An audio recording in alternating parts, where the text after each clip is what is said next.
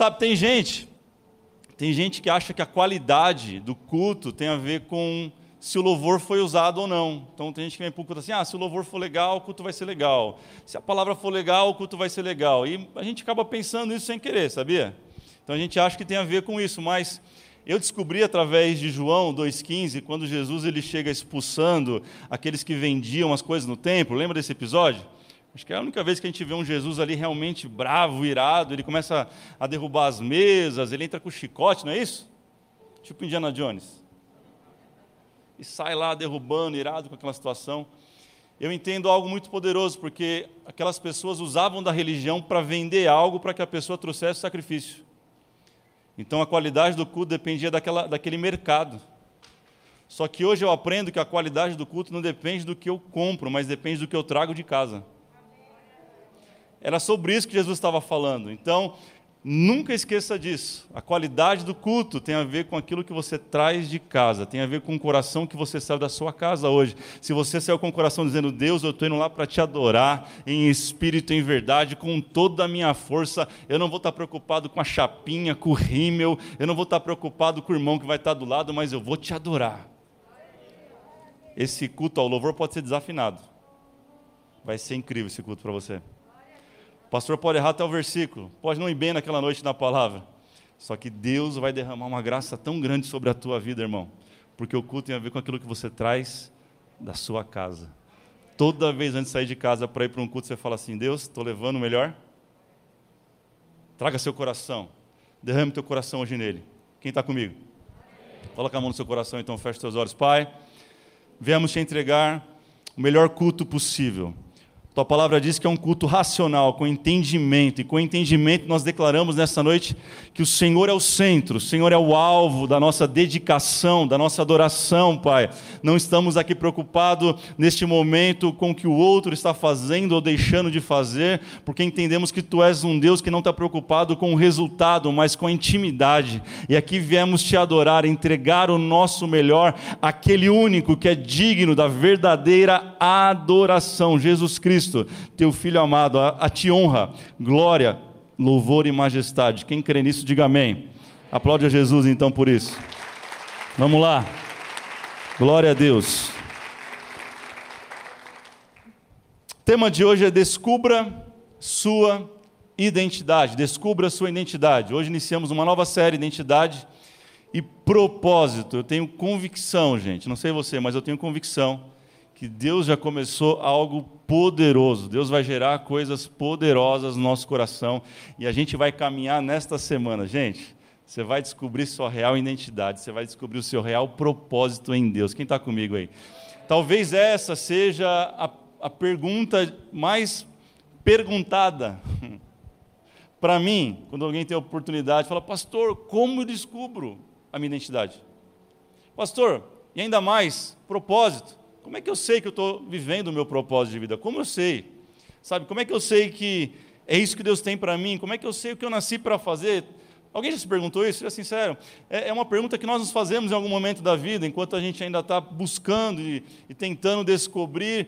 E eu creio profundamente que nesta série, obviamente que hoje eu não vou conseguir falar tudo, mas eu creio que nos próximos domingos a gente vai sair com convicção sobre esse tema ao ponto que você nunca mais, eu declaro isso, você nunca mais vai duvidar de quem você é e para que você foi chamado. Nós vamos falar sobre, sobre Jó. Abra a tua Bíblia em Jó 42. Jó 42 já me inspira nisso. Hoje eu não vou ficar num texto apenas, eu vou citar alguns textos, você vai anotando, vai acompanhando com a gente na tela mas basicamente vamos caminhar no livro, no livro de Jó. E eu quero já declarar sobre a tua vida, porque você fica duvidando de algumas coisas, eu sei como é. Às vezes acontece comigo também. Em Jó 42, de 1 a 2, diz assim: ó, Então Jó respondeu ao Senhor: Sei que podes fazer todas as coisas. Na versão, ó, sei que podes fazer todas as coisas, nenhum dos teus planos podem ser frustrados. Você pode ler isso comigo? Você que está aqui, você que está em casa, vamos ler no 3? 1, 2, 3. Sei. O que mais? A primeira coisa que nós precisamos entender nessa noite é isso. Aquilo que Deus te chamou para fazer, você vai fazer, meu irmão. Não é porque você pode, não é porque você é bom, não é porque eu posso, não, não são pelas minhas qualidades, mas é porque Deus pode todas as coisas e nenhum plano dele pode ser frustrado. Eu, eu vi uma. Ontem estava conversando com o pastor, na casa dele, e ele citou um livro que nós lemos em comum. E o escritor cita como é que é a soberania de Deus e como que é o livre-arbítrio. E o escritor, muito feliz, ele fala assim que a soberania de Deus é como um navio. Diga assim, um navio. Então o navio ele vai sair do ponto A, ou do porto A, e vai chegar no porto B. A e B. Esta é a soberania de Deus. E onde está o livre-arbítrio? São as pessoas que estão dentro do navio. Lá elas podem escolher estar na piscina, elas podem escolher ir para a sauna, elas podem escolher ir para o quarto dormir, elas podem até resolver, talvez, um momento para a gente começar a entender um pouco sobre identidade e propósito. Número um, anote isso. Você que está aqui, você que está em casa, você que está aí no Criativo, escreve a hashtag para o pessoal. Número um, você vai precisar descobrir o que Deus pensa sobre você. Anote isso. Descubra o que Deus pensa de você. Eu tenho aprendido que melhor do que os, que os outros pensam, saber o que os outros pensam de mim, eu preciso saber o que Deus pensa. Muita gente não tem conseguido viver em plenitude da sua identidade na terra, aqui nesse lugar que nós estamos para viver, cultivar, servir, trabalhar, sabe, expandir, e a gente não consegue porque a gente está mais preocupado com aquilo que os outros pensam. A gente está preocupado com o que o vizinho pensa, a gente está preocupado com o que o cara lá do trabalho, que senta na mesa do seu lado ou na frente, pensa ao teu respeito. A gente está preocupado muitas vezes do que fulano, ciclano, do que a Maria, do que o José pensa ao nosso respeito. E a gente se esquece. O que, que Deus pensa a meu respeito? O que, que a palavra diz sobre mim? Como é que eu descubro que Deus pensa a meu respeito? Pela Palavra, irmão. Pare de reclamar que Deus não fala com você se você não abre a Bíblia para Ele falar com você. A gente está esperando um profeta. Profeta fala, pastor, você crê? Creio e muito. Pastor, você crê que Deus fala de um monte de jeito? Creio que Deus fala através de um passarinho, irmão, cantando. Eu não sei você, eu creio. Eu creio. Eu creio que Deus fala de inúmeras formas, mas eu creio que a forma mais ajustada de Deus falar com o seu povo chama-se Bíblia Sagrada. Quem quer começar a ouvir a voz de Deus aqui, diga eu. Então começa a ler a Bíblia, irmão. Tira a tua Bíblia do Salmos 91, que está amarelado já, e você acha que ele é um amuleto que está protegendo os espíritos ruins chegar na sua casa. Para de superstição. A Bíblia só vai funcionar se você ler e praticar. Ler e praticar. O problema maior da nossa geração, eles ouvem muito, muita informação. Nunca se teve tanta informação, mas é pouca prática. Comece a ouvir o que o céu pensa ao teu respeito e começa a ignorar o inferno que está dizendo ao teu respeito. Sabe que tem gente entrando em crise de identidade porque está ouvindo o inferno? Que tipo de voz você está ouvindo? Que tipo de voz faz parte do seu dia a dia? Qual que é o podcast que você coloca para ouvir quando você vai trabalhar? Você não tem? Tem uma dica para você, tem podcast na igreja tem meu também. E outros pastores inspirados e coisas que você vai ouvir que vai alimentar o teu dia. Mas se você está ouvindo besteira, meu irmão, não tem como você viver plenamente na sua identidade. Quem está entendendo isso? Sabe, Jó capítulo 1, verso 8, disse então o Senhor a Satanás, olha só, o diabo foi diante de Deus para falar sobre Jó. Lembra desse texto? É isso aqui, ó, Jó 1, 8. Então disse, olha só, é, olha, que, olha, que, olha que o Senhor disse Satanás. Reparou no meu servo Jó? Uma pergunta. Homem irrepreensível. Na terra não tem ninguém como ele, é irrepreensível. Ele é íntegro. Ele é homem que teme a Deus e evita o mal. Enquanto o diabo estava achando motivo para acusar Jó, Deus testemunhou a respeito da vida de Jó. O que, que o céu tem falado a teu respeito?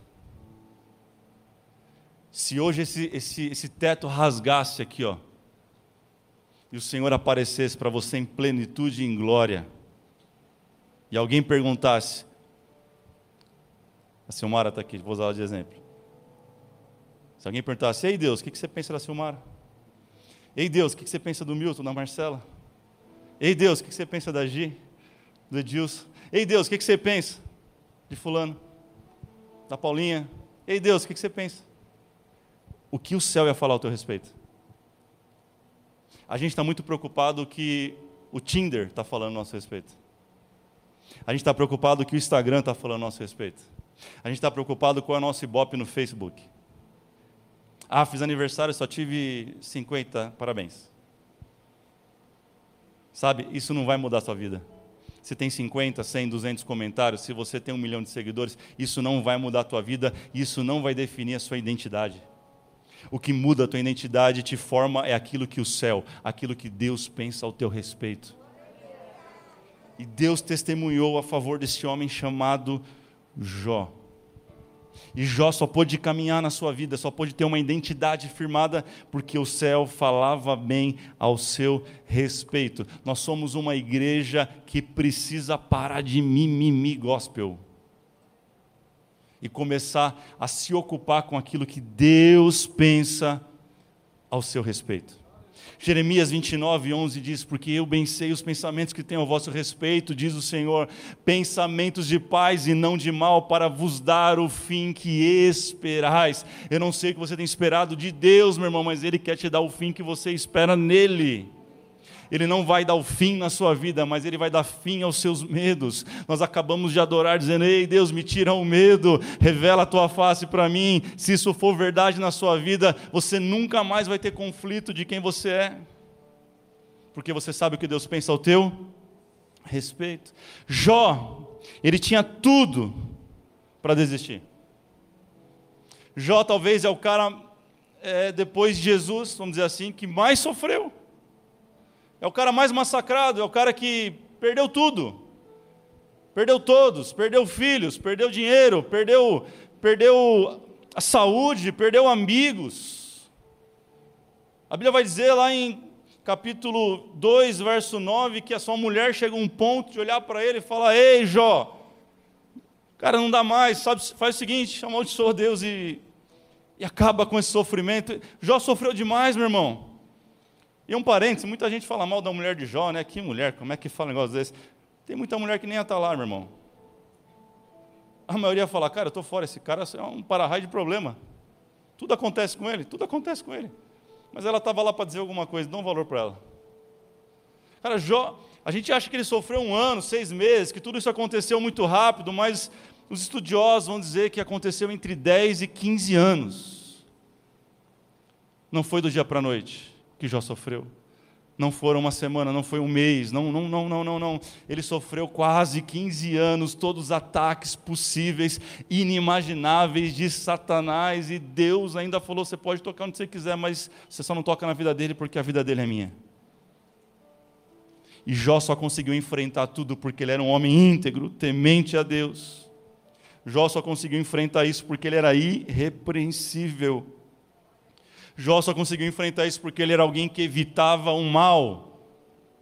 Eu não sei se você percebeu, mas todos esses atributos que Deus dá para Jó são atributos que nós encontramos em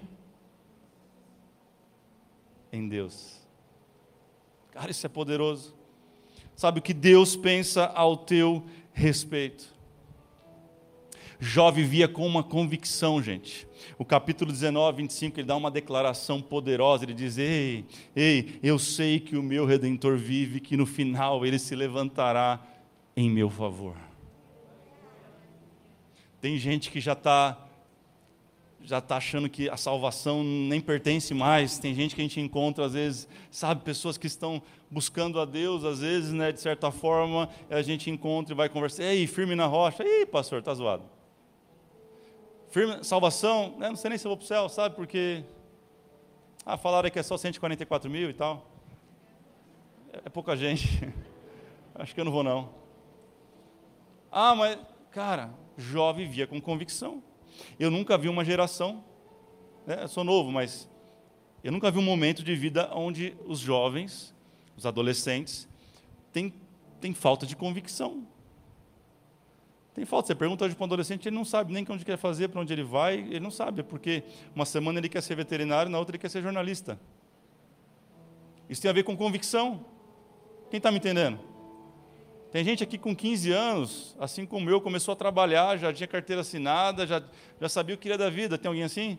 Essa é uma geração que falta convicção, mas Jó era um cara cheio de convicção. Ele tinha uma certeza, não importa o que eu esteja passando, o meu redentor ele vive e ele vai se levantar no fim em meu favor. Você precisa viver com essa convicção no seu coração. Não importa o que eu estou vivendo, Deus vai se levantar ao meu favor. Então, número um, comece a se preocupar com o que Deus pensa. Número dois, você precisa aprender que Deus, Deus, Ele é a fonte da nossa identidade. Aonde, pastor, que eu vou ler? Aonde que eu vou buscar? Aonde que eu vou me debruçar sobre qual que é a fonte, pastor? Aonde, qual que é o segredo? É Deus, meu irmão. É Deus. É Jesus. Jesus é a fonte. Nós falamos Jesus é o caminho, a verdade e a vida. Deixa eu dar mais uma para você. Jesus é a fonte. Tudo que nós precisamos está nele. Tudo que nós precisamos para nos descobrirmos está em Jesus. Tudo que a gente precisa, escute isso, para que a gente saiba quem a gente é, está em Jesus. Mais importante que saber de quem eu sou é saber quem Deus é. Tem muita gente sabendo, ah, eu preciso descobrir minhas origens, e faz uma, uma pesquisa na árvore genealógica, e vai, aí descobre a maldição hereditária, aí vai, não, porque meu tataravô se matou, e eu acho que eu estou passando por isso também, por isso que eu estou em depressão, meu irmão. Você não faz parte mais de um mundo, escute isso, de pecado. Você nasceu em Cristo. Você é uma nova raça, você é um novo ser formado a partir de Cristo. E isso é para quem é espiritual, não é para quem é carnal e natural, não vai entender. Mas para quem é espiritual, escute isso: você nasceu de Jesus Cristo. Todo aquele que é nascido de Deus, ele não peca. Não é porque deixa de pecar, a gente vai continuar pecando, mas a nossa natureza é transformada. Quem está comigo? Mas para isso eu preciso entender aonde está a fonte, aonde você tem buscado informação, conhecimento, aonde você tem buscado inspiração. Para quem você tem olhado, meu irmão, quem são as pessoas que você admira? Quais são as canções que você ouve? Quais são os livros que você lê? Sabe, tem gente que tá na, vem na igreja há 10 anos, e não é aqui não, porque você tem um ano e meio, mas você passou em algumas igrejas 10, 20 anos, e se eu perguntar e pedir para levantar a mão, muita gente vai passar vergonha. Se eu perguntar, quem já leu a Bíblia uma vez aqui? Então levanta a mão. Uma boa parte do auditório vai falar, é, é. Bíblia? Aquele negócio que dá sono? Não, pastor, não entendo, muito esquisito. Mas quem já leu 50 tons de cinza? Quem já leu? Quantos são? Acho que é três, não sei. Sei lá se é trilogia. Alguém sabe? Ninguém sabe, né? Quem já leu o, conto não sei das quantas? Pastor, esse aí é top, hein? Não, quem? Cara, e aquela série da Netflix? Não, já vi duas vezes, porque não entendi a primeira. E a gente não percebe, mas a gente tem disposição para tudo. Mas para ler a Bíblia é difícil, é chato, dá sono. A gente quer falar, sou cristão, eu sou um pequeno Cristo, mas eu não tenho a menor noção do que esse livro está me falando. Uma criança muçulmana de sete anos já leu ao Corão pelo menos três vezes. Uma criança judia já leu a Torá pelo menos cinco vezes aos 12 anos. E tem crente que tem 30, 40, 50 anos de idade, 20 anos de igreja e nunca leu a Bíblia. Você nunca vai descobrir a sua verdadeira identidade. Olha o silêncio da morte.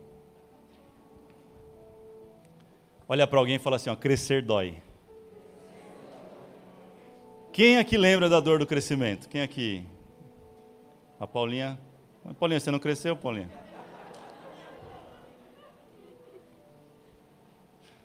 Dizem que os melhores perfumes estão nos menor, menores frascos, né? Ó, tudo bem. Não é não? Cadê o Lucas? Está lá atrás. Amém. Diga amém, Salles. Amém. Amém.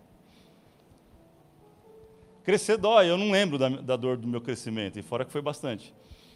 É, mas eu lembro dos meus filhos. Eu lembro da gente levando o Lucas no pediatra, doutor André, e falando, cara, ele está com dor aqui, dor ali, não sei o que, reclamando de dores. Eu não lembro quantos anos ele tinha, enfim, mas ele falou, analisou, foi lá, examinou, falou, relaxa, relaxa. Isso aí é dor do crescimento. Já já passa. Já já estica, eu tenho que esticar, juntas e pá, e resolve. Sabe? Mas a gente muitas vezes quer crescer, a gente quer descobrir, mas a gente não quer sentir dores, a gente não quer sacrificar algumas coisas, sabe? A gente mistura, não, não, não, pastor, não vou ler a Bíblia não, porque Deus não quer sacrifício. Larga muito você ser vergonha, irmão. Vai ler a Bíblia vai ver que Deus quer falar com você, sabe? Come esse livro, leia ele. Ah, a Bíblia fala: não se aparte, medita na minha lei de dia e de noite, de dia e de noite. Você cada vez vai ler, vai ter mais vontade de ler, vai entender mais, o Espírito Santo vai falar mais com você e você não vai ter problema com a sua identidade, porque isso aqui revela a sua identidade. Sabe qual é o nome disso aqui? Manual do crente. Diga assim: Manual do crente. Quem melhor para falar como você é do que o manual. Eu sei que você é daqueles como eu, compra uma TV e o manual vai para o lixo. E você sai descobrindo no controle. Aí sai apertando tudo, aí faz uma besteira e chama o técnico para arrumar. Alguém já fez isso? Ou liga para o filho, o que acontece? Meu pai, apertei o botão aqui, aí fica lá meia-noite, lá, faz vídeo chamada. O que você apertou, pai? Não, não sei. Mas porque não leu o manual, gente?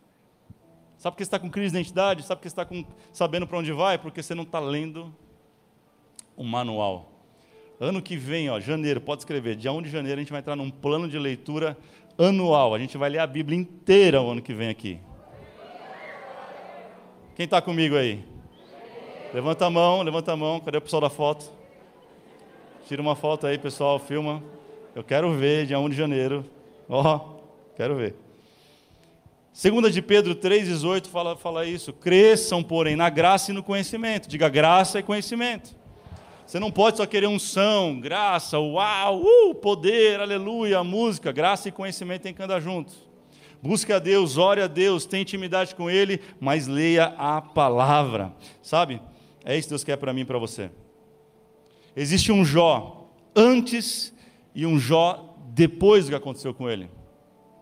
Olha o que diz o verso 5 do capítulo 42, essa declaração de Jó você conhece, ele fala assim: Eu te conhecia só de ouvir falar mas agora de contigo, Deus quer fazer isso com você, meu irmão. O Senhor tem ministrado no meu coração muito forte. Chega de viver pelas experiências do outro. A galera hoje está sem identidade porque está baseado na experiência do pai, da mãe, do tio, do pastor, ah, do profeta. Deus quer dar para você as suas próprias experiências. Deus quer dar para você o seu próprio conhecimento dele, mas para isso vai precisar passar de algumas situações e vai experimentar Deus e vai provar e ver como Deus é bom, como Deus é maravilhoso. Jó, com tudo que ele passou, ele experimentou. Escute isso. O céu quer falar bem ao teu favor. Aliás, vamos o tema dessa mensagem. Seria incrível. Mas, pastor, como é que eu sei? Eu não li a Bíblia, eu tenho dificuldade. E aí, e se eu perguntar aqui, qual que é a tua identidade? Se eu falar para você, fala agora para mim, resume aí, me dá duas frases qual que é a tua identidade? Se é tipo da tela azul, sabe? Pã! E agora? O que, que eu falo? A gente não consegue. Tenta escrever agora aí, tua identidade. Não, pastor, é 33.092. Não, não é o número da identidade. Quem você é, cara? Você consegue escrever em duas frases?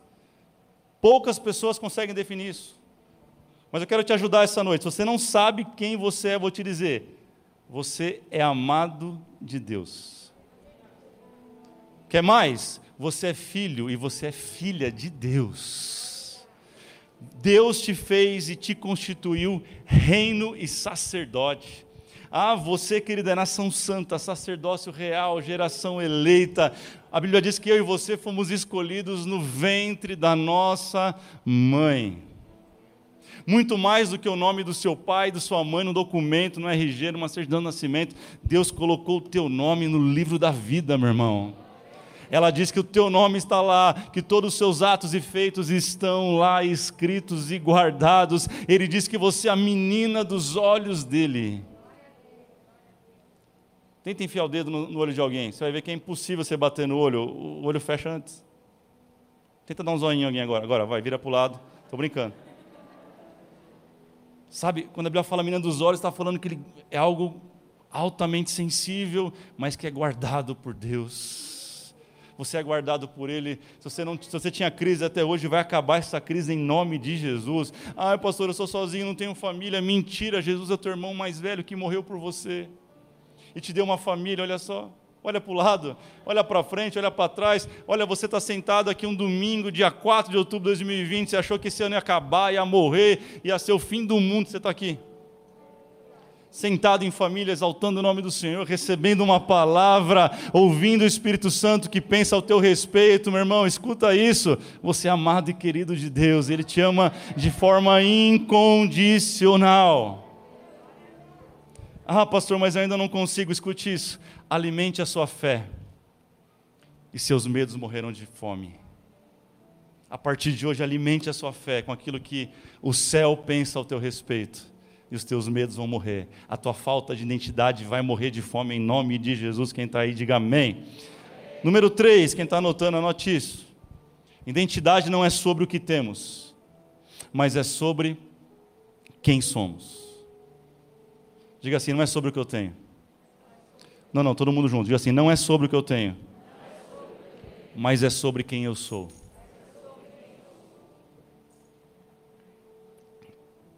Sua identidade não está no que você tem, meu irmão, mas ela está naquilo que você é. Jó recebeu cinco golpes. Cinco golpes. Primeiro, primeira coisa que o diabo tocou na vida dele, diz a Bíblia, foi na sua área financeira. Jó, segundo a Bíblia, era o homem mais rico da sua época. Jó era como se fosse o Bill Gates de hoje. Não sei se é o homem mais rico, mas é um dos, vamos dizer que é ele. E Jó era esse homem, riquíssimo, o homem não tinha outro, a Bíblia diz. E a primeira coisa que ele toca é na, nas finanças. Jó quebra do dia para a noite. Jó, já não fala se foi um dia, dois dias, mas fala que ele perdeu todos os seus bens. Segundo lugar que ele é tocado nos seus filhos. Num dia só, isso a Bíblia é clara e diz que veio um vento sobre a casa, estavam todos os seus filhos reunidos e todos vieram a falecer, gente. Tem pessoas aqui que experimentaram a perda de um filho e é algo avassalador, terrível. Você imagina a perda de todos os seus dez filhos num só dia. Jó experimentou isso. O terceiro golpe que ele tomou foi na sua saúde. Úlceras nasceram por todo o seu corpo. Jó chegou ao ponto de cheirar mal, as pessoas não queriam ficar perto dele. A Bíblia diz que ele era tão difícil conviver com aquelas doenças, aquelas chagas, que ele se coçava com telha, com caco de, de telha. Já pensou um negócio desse, irmão? Caco de telha, olha o ponto que ele chegou, ninguém queria ficar perto dele. Quatro, nós falamos, a sua mulher desiste, fala amaldiçoa Deus e, e morre, cara, porque eu não suporto mais te ver assim, eu te amo e não suporto ver você assim. A mulher dele também desistiu, talvez de Deus e talvez até do próprio sofrimento de Jó. E número 5, a Bíblia diz que ele, não bastando tudo isso, os seus melhores amigos se voltaram contra ele. Seus melhores amigos. Sabe, aqueles que deveriam apoiar, aqueles que deveriam estar junto até o fim, falando, cara, tu perdeu dinheiro, perdeu filho, tua mulher está querendo te largar, sei lá.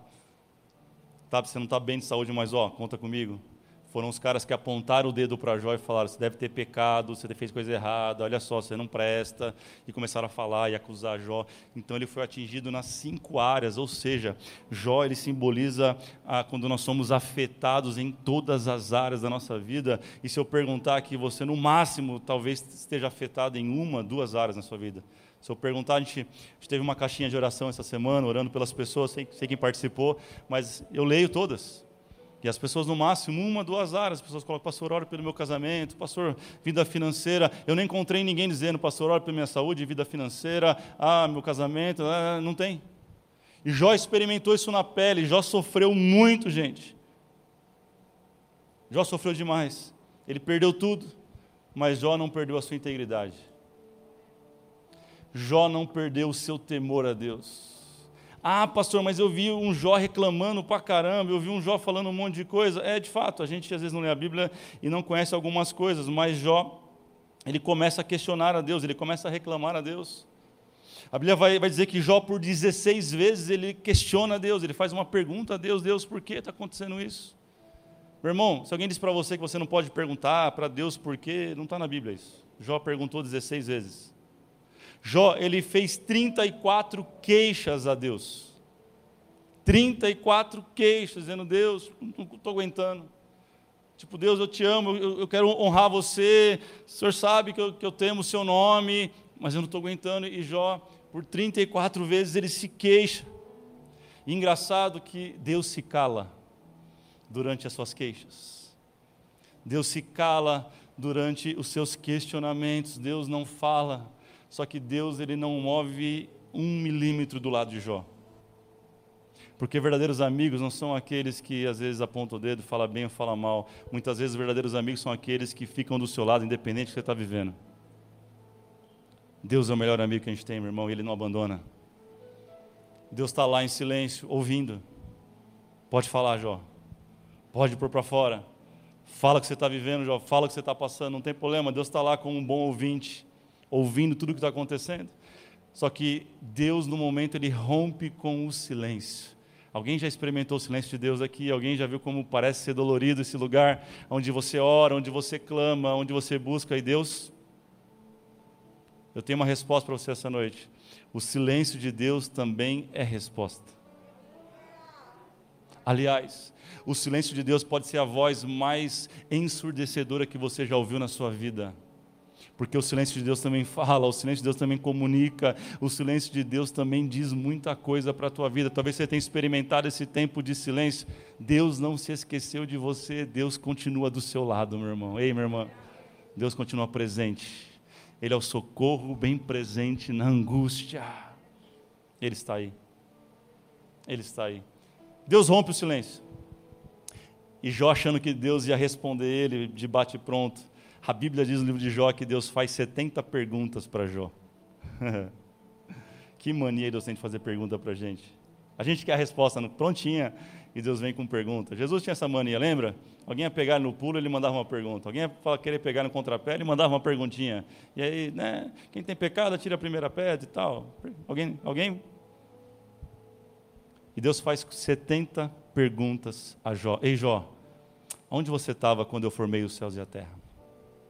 Ô Jó, onde você estava quando eu separei o firmamento e separei a, a, terra? Onde você, onde você estava quando eu separei as águas das terras? Onde você estava quando eu formei as estrelas, as galáxias? Ô Jó, onde você estava? E Jó vai entendendo, vai entendendo. Deus vai perguntando, fazendo perguntas retóricas, obviamente, que Jó não sabia nem o que responder mais, mas Jó entende tudo isso e dá uma das maiores declarações que a Bíblia tem. Nós começamos com ela, eu quero terminar. Bem sei que tudo podes. 42, 2. Bem sei que tudo podes, Deus, e nenhum dos teus planos podem ser frustrados. Jó entendeu o quanto Deus tem domínio sobre todas as coisas. Aquele que te chamou é o mesmo que te envia. Aquele que te enviou é o mesmo que te capacita, meu irmão. Deus, ele não faz nada pela metade. Deus não é como a gente, que começa uma faculdade e termina, começa um projeto e termina, começa um casamento e termina. Deus, ele começa o início pelo fim. Deus, quando te fez, ele te planejou todos os dias da sua vida. Todos os dias da sua vida estão contados. Deus conta até os teus fios de cabelo, meu irmão. A Bíblia diz isso. Ele conhece. Ele conhece você como você não se conhece. Escute isso. Mais importante do que ter as coisas é você ser. É você ser. A casa que você tem não define a sua identidade. O carro que você anda não define a sua identidade, não pode definir. A roupa que você veste, ela define o seu estilo, mas não a sua identidade, é diferente. O banco que você tem conta não define a sua identidade. Tudo isso está dentro de algo chamado hoje lifestyle, mas não identidade, essência. Aquilo que você é define a sua essência. Deus toca em tudo aquilo que a gente acha de valor, para realmente provar para Satanás aquilo que de fato não tem preço. caráter de Jó, integridade de Jó. Talvez você tenha vivido momentos difíceis na sua vida e acha que por isso vai perder a sua identidade, seu valor. Não, o seu real valor permanece aí. Ninguém, nem o diabo tem poder para tirar.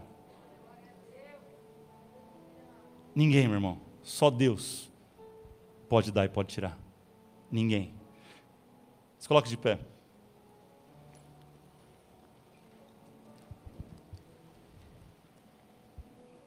Escute isso. Uma coisa que fica muito clara para mim no livro de Jó.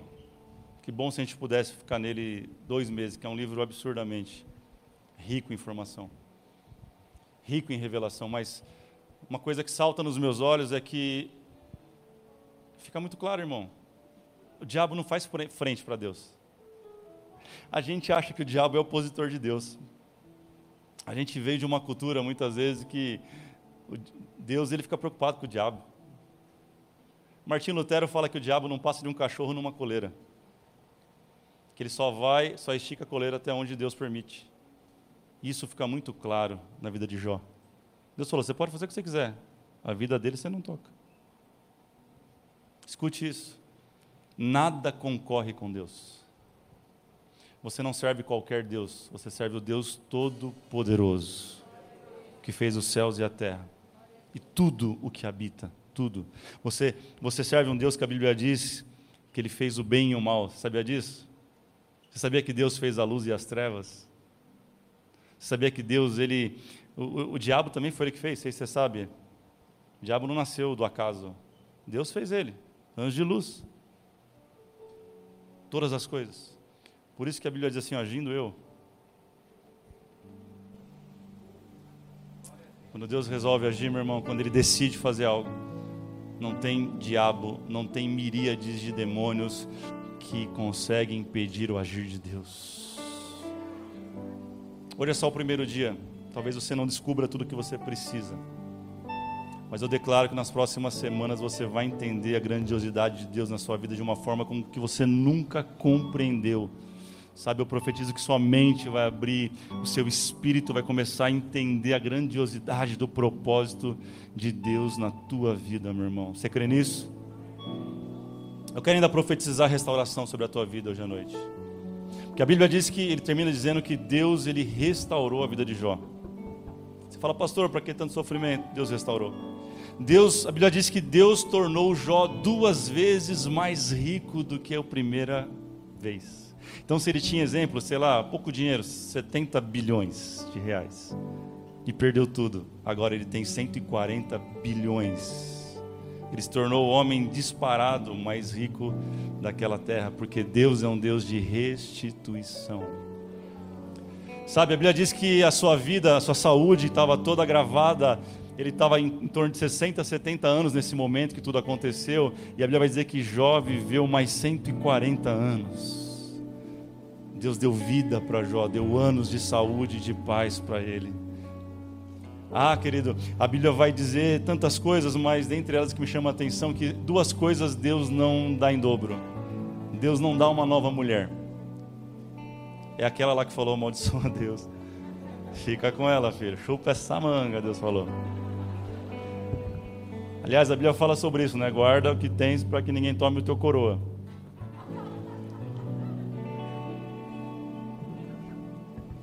Deus não mudou a mulher de Jó. E Deus não deu 20 filhos para Jó. Você vai ler que lá que Deus, Deus, de novo, Deus deu de novo 10 filhos. 10 homens e 3 mulheres, se eu não me engano. Sabe por quê? Família é insubstituível. Ele não tem como dar em dobro. Aqui tem, um, tem algo poderoso para a minha vida e para a tua vida nesta noite. Bens vão e voltam, saúde vai e volta. A nossa família é única. Guarda ela, meu irmão guarda ela, a tua verdadeira identidade tem a ver com, com a tua família, com os teus filhos. Você está entendendo isso? Posso orar por você? Feche os teus olhos. Você que está em casa também, feche os teus olhos agora, vamos orar. Vamos derramar o nosso coração diante do Senhor nesta noite. Vamos colocar diante dele os nossos questionamentos. Não tenha medo, meu irmão, de questionar a Deus. Não, não, não, não questione mesmo. Coloque para fora Sabe, coloque para fora quais são as suas dúvidas, quais são os seus desejos, quais são talvez as suas ambições, sabe aquilo que tem tocado o teu coração esses dias, aquilo que tem preocupado a sua vida nesses dias, coloque para fora, fale agora com Deus. Vamos lá.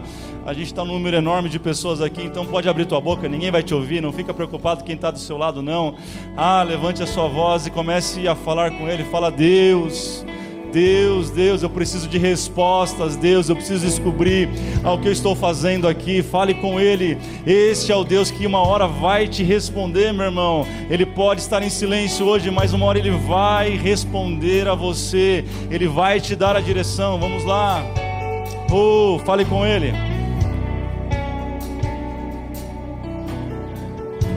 Hum, fale com Ele. Levante sua voz a Ele. Oh, vamos lá, além do véu. Oh Senhor, nós entendemos que tudo tem a ver contigo, ó Pai. Que tu és, tu és a essência da nossa identidade, tu és a fonte da nossa identidade. Leva-nos a ouvir a tua voz. Leva-nos a ouvir a tua voz, a tua vontade. Oh Espírito de Deus, que todas as vozes malignas caiam por terra hoje em nome de Jesus sobre a tua vida. Que toda voz contrária de Deus na sua vida caia por terra hoje em nome de Jesus. Oh, se você crê, levante as suas mãos e adore ao Senhor Jesus. Olá, família Além do Véu. Que culto incrível tivemos agora. Eu espero que Deus tenha falado muito com você. Se você ainda não se inscreveu no nosso canal, corre lá e se inscreva. Até a próxima transmissão. Valeu!